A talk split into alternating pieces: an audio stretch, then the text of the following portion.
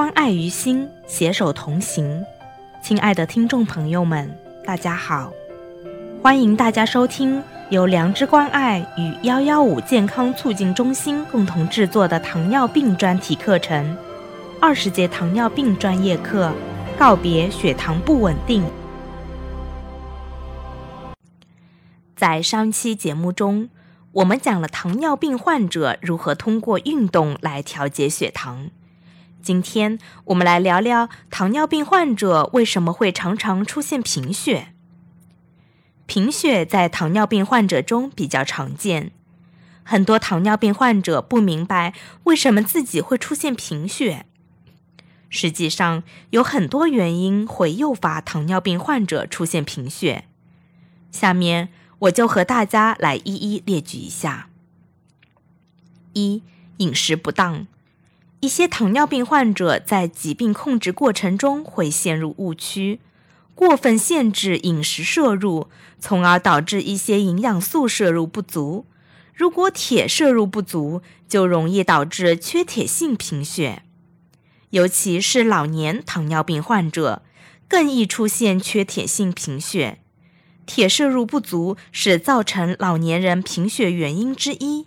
此外，老年人咀嚼功能以及肠道吸收功能较弱等，容易出现饮食摄入不全面，也是导致老年糖尿病患者容易出现贫血的重要原因。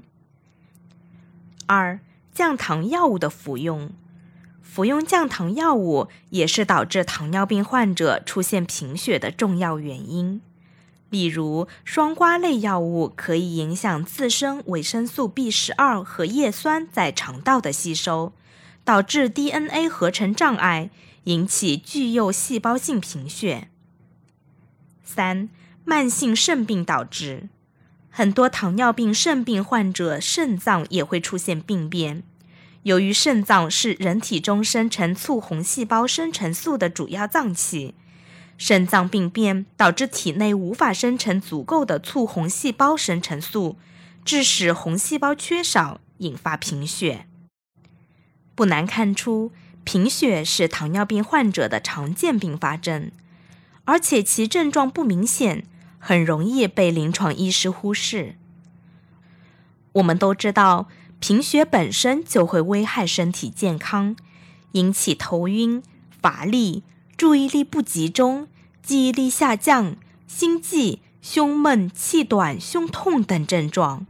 如果还合并糖尿病的话，将会加速糖尿病肾病、糖尿病心脏病变、视网膜病变及糖尿病足等病变的进展，对人体健康的威胁更大。因此，糖尿病患者防治贫血就显得尤为重要。那么，糖尿病患者应该如何预防贫血呢？一、不要过度节食或者偏食。二、确定贫血是否由药物引起。如果确定贫血与服用某种降糖药物有关，应联系医生更换降糖药物。三、积极治疗除糖尿病外的其他原发疾病，如结核、消化道溃疡、感染等。这些疾病也会引发贫血。四、选择补铁剂。缺铁性贫血是我们生活中最为常见的贫血类型。当通过饮食不能调整缺铁症状时，需要选择补铁剂治疗缺铁性贫血。总之，糖尿病患者一定要对贫血提高警惕，避免身体遭受疾病的进一步侵害。好了。今天的课程到这里了，我们的糖尿病专题课程二十节糖尿病专业课告别血糖不稳定到这里就要跟大家说再见了。后期我们将会陆续推出其他病种，欢迎您继续关注我们的节目。如果您想要了解更多关于糖尿病的防治知识，欢迎微信搜索“良知关爱”关注我们。